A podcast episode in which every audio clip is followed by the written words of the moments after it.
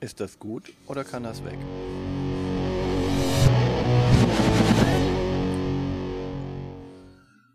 Willkommen zu Fuchs und Bär. Ist das gut oder kann das weg? Mit Martina und Björn. In dieser Folge auf dem Prüfstand Challengers. Mit Bank und Ruhestapel. Könnte es ein chilligeres Game geben? Das stimmt.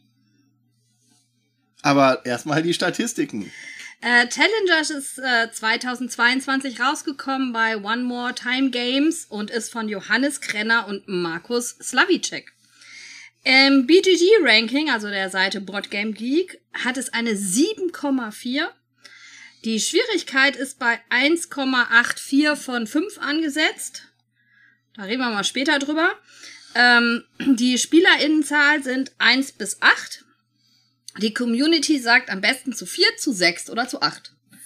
Je mehr, desto besser. Je mehr, desto besser. Ähm, ein ganzes Spiel dauert ungefähr 45 Minuten. Ja, das stimmt auch und ist ab 8 Jahren. Joa, ist vielleicht ein bisschen jung, aber geht. Geht. Ähm, All Times Played sind bisher 4816 Mal, also nicht ganz so viel. In diesem Monat 494. Als Besitz äh, eingetragen ist es 2036 Mal. Im Overall Rank ist es auf der 1999. Das ist das, wo Gloomhaven mal auf der 1 war. Ja. Und im Party Rank ist es auf der 80. Das ist, wo Gloomhaven auf der 7 und... Oh, nein. Gloomhaven ist übrigens auf der 3 und Jaws of the Line ist auf der 7 und Frosthaven ist irgendwo ganz weit oben, aber irgendwann haben wir dann halt Den Frost. Frosthaven, äh, Gloomhaven und Dings auf äh, in den Top 10. Oh ja. So oder so, ne? Ich meine, wenn man schon alles erreicht hat. Holy Man Kingdom muss, des man muss andere Ziele sich setzen. Weiß ich. andere Ziele. Ja. Ziel in diesem Spiel ist es, Zu gewinnen. die Fahne Zu gewinnen. mit in den, Abzunehmen. ich wollte gerade sagen, indem man äh, so und so viel Siegpunkte macht. Ne? Ziele, es gibt ja immer, Ziel des Spiels ist es, so und so viel Siegpunkte zu machen. Ja, danke. Mehr Siegpunkte als alle anderen. Ja, aber hier stimmt's nicht ganz. Hier gibt's auch den Kniff, dass man dann die beiden mit den meisten Fans, Siegpunkten, Die machen noch ein Endspiel. ein Endspiel und dann ist es egal. Denn wir spielen ein Turnier und das ist echt ganz schön ungewöhnlich für ein Kartenspiel. Fahnenraubturnier, also Capture the Flag. Wobei Capture the Flag ist auch nicht richtig und Turnier ist auch nur in dem Sinne, man ist ja so quasi in diesem Spiel der Trainer an der Seite. Ne? Du hast deine Spieler, dein Deck und dann lässt du die gegen den anderen Antreten. antreten, aber du kannst nur noch bedingt äh, Kommandos geben. Genau, ihr müsst euch vorstellen, jeder hat sein Startdeck.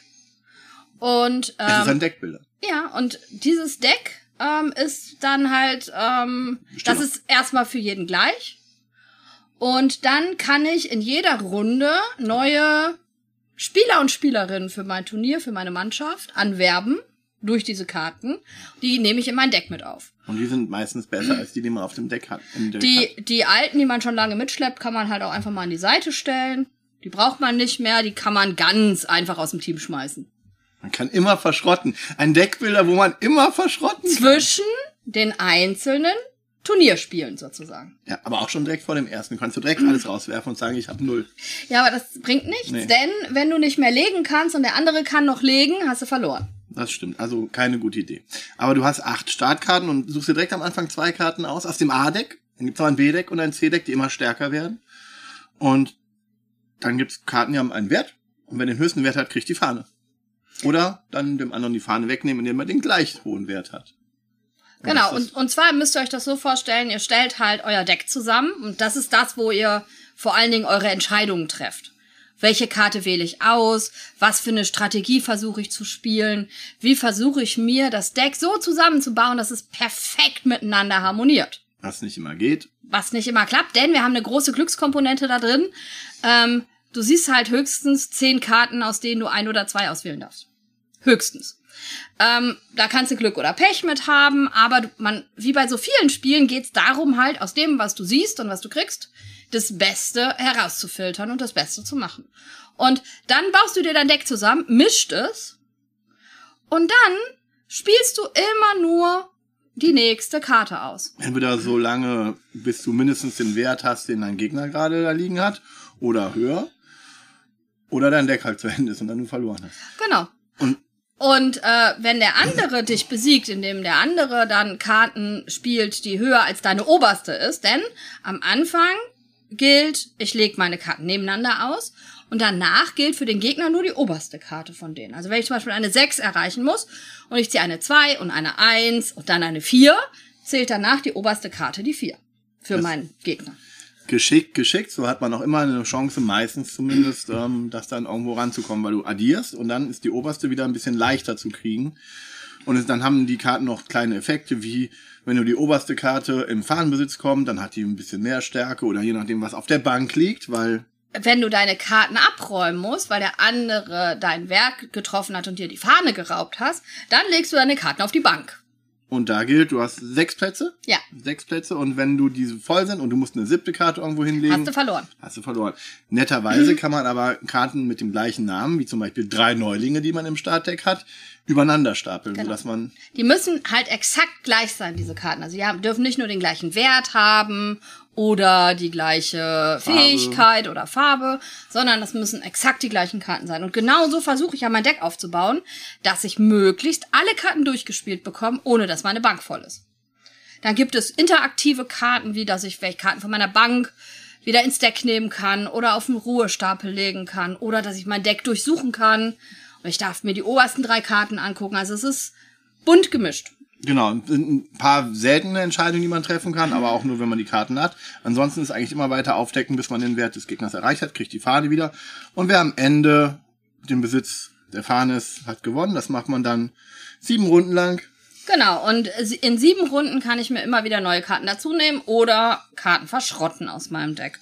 Und die Karten werden halt auch immer stärker. Ich fange mit A-Karten an. Irgendwann darf ich dann B-Karten dazu nehmen. Dann habe ich am Anfang noch eine Entscheidung, nämlich lieber mehr A, nehme ich nochmal weiter A oder nehme ich schon B-Karten mit rein. Ähm, und zum Schluss kommen die C-Karten, die immer halt, also die werden immer stärker. Also man kann ungefähr sagen, zum Schluss sind sogar Zehner-Karten drin, während die höchste Karte im Startdeck eine 4 ist. Ähm, während im B-Deck sind die höchsten Karten Fünfer-Karten. Genau. Ja, oder Sechser. Aber generell, es gibt schon so ein Power-Level und die hat man, aber C-Karten hat man eigentlich erst äh, in den letzten beiden Runden von sieben Runden. Und vorher hat man nur B-Karten oder A-Karten die ersten zwei, drei Runden. Dazu gibt es aber nicht nur die verschiedenen Karten, sondern die Karten sind nochmal unterteilt in verschiedene Sets. Und diese Sets haben immer so ein Icon drauf. Das sind dann irgendwie Stadt, äh, das sind alle Startkarten auch mit. Burg, Filmstudio, Jahrmarkt, Weltraum, Geisterhaus und Schiffswrack. ne? Also sowas. Und dann gibt es Karten, die damit wieder interagieren. Zum Beispiel für jede Weltraumkarte, die du auf deiner Bank hast, ist jede Weltraumkarte plus eins. Oder Ja. ist jede Zweierkarte plus eins. Und die Kartennamen sind auch super generisch gehalten. Da gibt's dann einen Papagei, einen Hund, eine Katze, einen Dino, einen gelben Bären. Bestes Spiel. Und äh, ja, und dann hat man manchmal ganz einfache Werte. Manche haben sind einfach nur stark. Also manche Karten haben einfach nur, oh, der hat jetzt einen Wert 5, das für eine B-Karte ziemlich hoch ist. Und wenn die noch die gleiche, und die kannst du dann vielleicht dreimal haben, dann hast du wir legen hier nicht so viel Platz auf einer Bank und dann kann man seine Deckstrategie darauf aufbauen. Oder dann sagt eine Karte zum Beispiel, lege eine Karte mit dem Wert von drei oder weniger auf den Ruhestapel, dann hat man die Bank weg. Der Ruhestapel ist quasi aus dem Spiel raus und kommt Danach aber wieder rein. Ende des Spiels auch. Es gibt die UFO-Karten, wo man so ein kleines äh, Rettungsboot hat, dass wenn man, wenn das in den Fahnenbesitz, nee, die Fahne verliert oder in den Fahnenbesitz bekommt, eins von beiden, dann darf man die Karte ganz aus dem Spiel nehmen und sich einfach zufällig eine B-Karte schon nehmen, obwohl das eigentlich eine A-Karte ist. Und auf einmal hat man zufällig bessere Karten. Aber die darf man immer rausnehmen, wenn das nicht mehr dazu passt. Und irgendwann kommt man, nimmt man dann halt die Neulinge raus, weil die braucht man dann nicht mehr, wenn man nicht gerade eine Strategie mit denen hat, weil das gibt's auch. Und so gibt's dann innerhalb dieses Deckbaus vor allen Dingen sehr viele Möglichkeiten. Ja, die sind zufällig. Ja. Aber wenn alles durchplanbar wäre, dann Wäre äh, es auch langweilig. wäre es wirklich langweilig. Und Ich mag ja die Karte, es gibt eine Zweierkarte, die plus eins ist für jede unterschiedliche Karte, die du im Deck hast. ja. Das ist die diverse Karte. Ja. Ähm, was wir euch noch gar nicht erklärt haben, ist, wie diese kleinen Miniturniere gespielt werden. Denn für fast alle Spielenden am Tisch, die dieses Spiel das erste Mal kennenlernen, völlig eigenartig, du musst ständig deinen Platz wechseln. Ja, Außer denn- einer. Außer einer. Es sei denn, der, Ein- der Spielbesitzer, ich, nimmt sich immer natürlich die grüne, helle Seite oder was die dunkle Seite. Und da darf man dann äh, an dem gleichen Platz sitzen Genau. bleiben. Und jeder, jede, jeder, jede, jeder Spielende, jeden Spielender hat eine Karte in der Hand, äh, auf der der Turnierplan ist, wo genau draufsteht, das zweite Match äh, bist du an dem roten, dunklen Platz und spielst gegen grün-hell zum Beispiel. Danach kannst du vielleicht sitzen bleiben oder du musst auf den nächsten Platz auswechseln. Denn wir haben so Spielmatten vor uns in vier verschiedenen Farben, immer hell und dunkel, dass halt klar ist, wo du dich hinsetzt, wenn du zu acht spielst. Die Ausstattung ist echt super. Das sind halt diese, diese klassischen, ja, Trading Card Matten, also schön zum, zum Rollen, die man dann so gegenüber liegt. An der Seite ist Platz für die Bankkarten und du hast auch so ähm, Karten, Kartenhalter. Kartenspender in A, B und C mit einem großen A, B und C, die man dann rumgehen kann. Du hast die Fahne, ist eine Holzscheibe, eine dicke. Du hast die Pokale, die man abräumt, denn es geht immer um Pokale, wo immer mehr Siegpunkte, Trophäen drunter Trophäen sind, die aber auch zufällig sind. Also klar ist, wenn ich das erste Turnier gewinne, kriege ich weniger Siegpunkte, wenn ich das sechste Turnier gewinne. Aber auch die sind unterschiedlich. Genau, dann gibt's dann, weiß ich nicht, eins, zwei, zwei und drei vielleicht bei der ersten Trophäe. Mhm. Und dann wird das immer höher bis zu sieben, acht, neun Siegpunkten am Genau. Ende. Es ist ein Spiel, was zu zweit genauso lang dauert wie zu acht. Hm. Ungefähr. Also außer, dass vielleicht acht Leute auswählen müssen und nicht nur zwei. Weil zu zweit gibt's kein Finale, dann spielt man halt nicht im Finale, aber ab drei Leuten gibt's ein Finale. Ja. Ungerade Zahlen sind natürlich beim Turnier, wo man eins gegen eins spielt, ein bisschen schwierig, aber die haben hier einen netten kleinen Bot, der auch zu besiegen ist. Nicht immer leicht. Also ich habe äh, letztens ein Solospiel gespielt, was man auch gegen den Bot spielen kann. Und ja, das hat natürlich Der, nichts der davon. wird halt immer stärker. Der hat halt eine Karte, die halt Turnierrang stark ist. Also in der ersten Runde ist die 1 stark, in der siebten Runde ist sie 7 stark. Und das kann dann schon zum Problem werden. Ne? Aber ja, es funktioniert und äh, also das ist funktioniert besser, als man denkt. Das ist nicht nur eine Krücke. Also als ich das erste Mal in einem Achterspiel gegen diesen Bot gespielt habe, habe ich gedacht, boah, wie doof ist das denn für ein Spiel? in einem nee, Siebener-Spiel. ja, in einem Siebener-Spiel. Also ja, also. Und das macht aber trotzdem Spaß. Also es ist nicht so, dass man da sitzt und denkt, so, oh, jetzt spiele ich so alleine vor mich hin. Ähm, und es ist ja dann auch nur eins von sieben Spielen, was du gegen den Bot spielst, wenn du zu acht spielst zum Beispiel. Äh, zu dritt muss ich ganz ehrlich sagen, habe ich das noch nicht ausprobiert. Für mich zeigt dieses Spiel die große Finesse wirklich zu sechs und zu acht Ja. ähm, weil es ganz viel Interaktion bringt, gerade wenn ihr mit Spielerunden spielt, in denen Menschen miteinander spielen, die vielleicht noch gar nicht so viel miteinander geredet haben, ist das total super, weil ich sitze mit jedem Mal fünf oder zehn Minuten zusammen. Ja. Und man spielt mit dem auch wirklich was. Und es ist nicht so gezwungen, sondern du hast halt wirklich, du wechselst durch und du hast siehst immer wieder neue Decks. Der eine ist dann auf die Taktik gegangen, der andere ist auf die Taktik gegangen und du kannst dein Deck dann dagegen antreten lassen. Also es ist wirklich, und das in dieser einfachen Eleganz, das ist schon beeindruckend. Ja. Und wie- gesagt, also ich finde das gerade am Anfang zum Auflockerung eines Spieleabends ein perfektes Spiel, weil man halt wirklich, es ist nicht nur so, dass man am Tisch sitzen bleibt, sondern man steht schon mal auf. Äh, man hat danach jeden Mal gesehen, äh, hat sich vielleicht auch mit Namen vorgestellt, hat man sich vorher noch nicht kannte oder so. Man, äh, man wechselt ja trotzdem zwei, drei äh, Sätze auch, während man miteinander spielt, ne? während man die Karten ausgesucht hat, wartet, dass alle anderen auch die Karten aussuchen oder so. Ähm, ein sehr interaktives Spiel, ähm, was aber auch dazu führt, dass man halt 45 Minuten irgendwie sein Glas nicht mehr findet und sonst irgendwas. Aber äh, super, mir gefällt Challengers ähm, ausgesprochen gut. Mein, mein, ich habe ganz, ganz kleine Probleme mit diesem Spiel. Das eine ist wirklich die Erklärhürde. Also wir haben eine, der Auswahlmechanismus der Karten ist nicht so einfach erklärt und ist auch nicht so einfach zu erklären wie ich Karten auswähle. Also am Anfang, vor dem ersten Spiel muss man schon damit anfangen, weil da kann man das direkt erklären. Ne? Ja. Dann äh, das, heißt es, du darfst zwei A-Karten haben. Das bedeutet, ich ziehe einmal fünf Karten, wir erklären das jetzt einmal für alle, Okay. die das sich anhören. Wir ziehen einmal fünf Karten, können dann eine oder zwei von dieser Hand auswählen.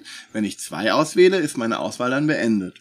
Wenn ich keine oder eine auswähle, dann ziehe ich entweder vier neue, wenn ich schon eine ausgewählt habe, Oder oder, fünf fünf, neue. neue und dann darf ich davon ein oder zwei behalten entsprechend, so dass ich insgesamt zwei A-Karten Ja. behalte. Und dann muss man eigentlich direkt erklären, es gibt Karten, die sagen ähm, beim Auswählen. Und Ja. beim Auswählen heißt wirklich, wenn du diese Karten nimmst und auswählst. Es gibt zum Beispiel eine Karte, da darfst du dann noch eine Karte auswählen, wenn du diese Karte eher schwäch, schwache Karte auswählst. Ist manchmal sinnvoll, manchmal nicht.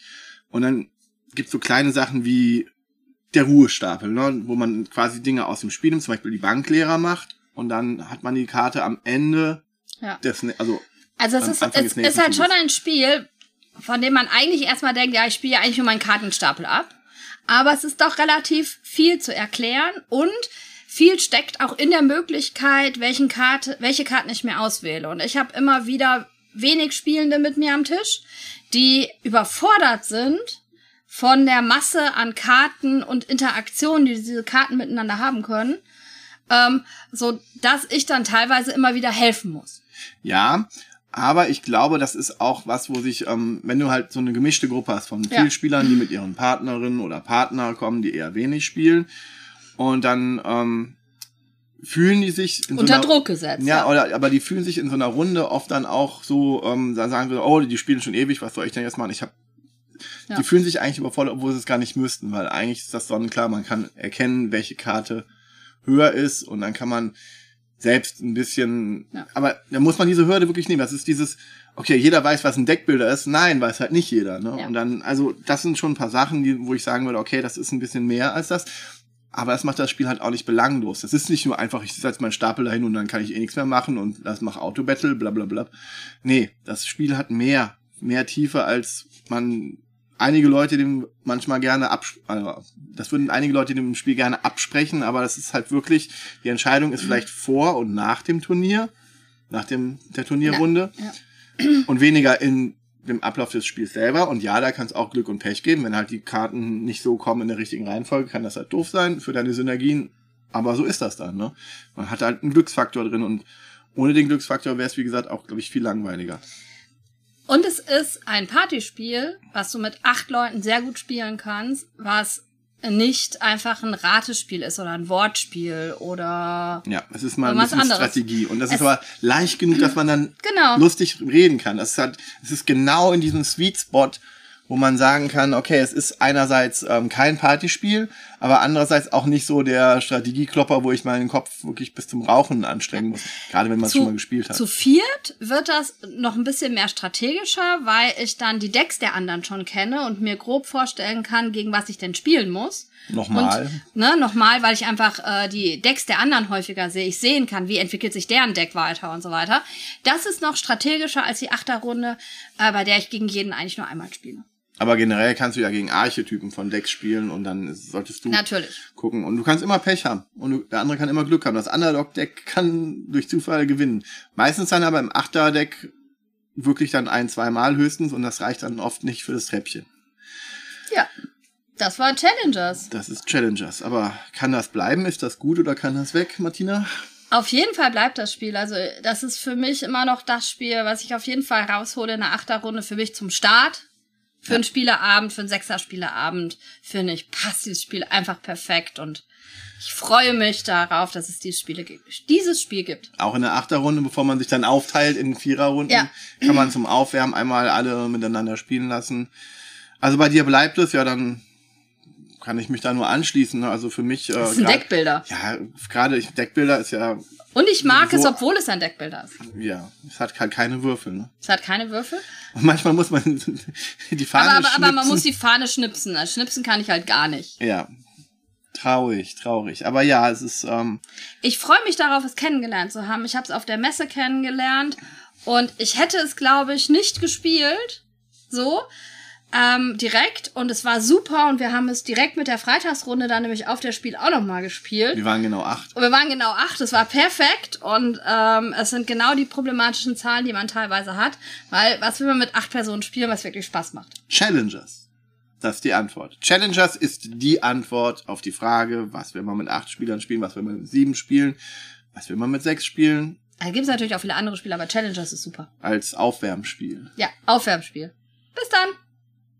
Aber macht's gut, äh, folgt uns auf Twitter, Instagram. Das sagen wir bei den kleinen Folgen nie. Ich sag das jetzt. Okay. Abonniert den YouTube-Kanal. Yellow Geek Bear.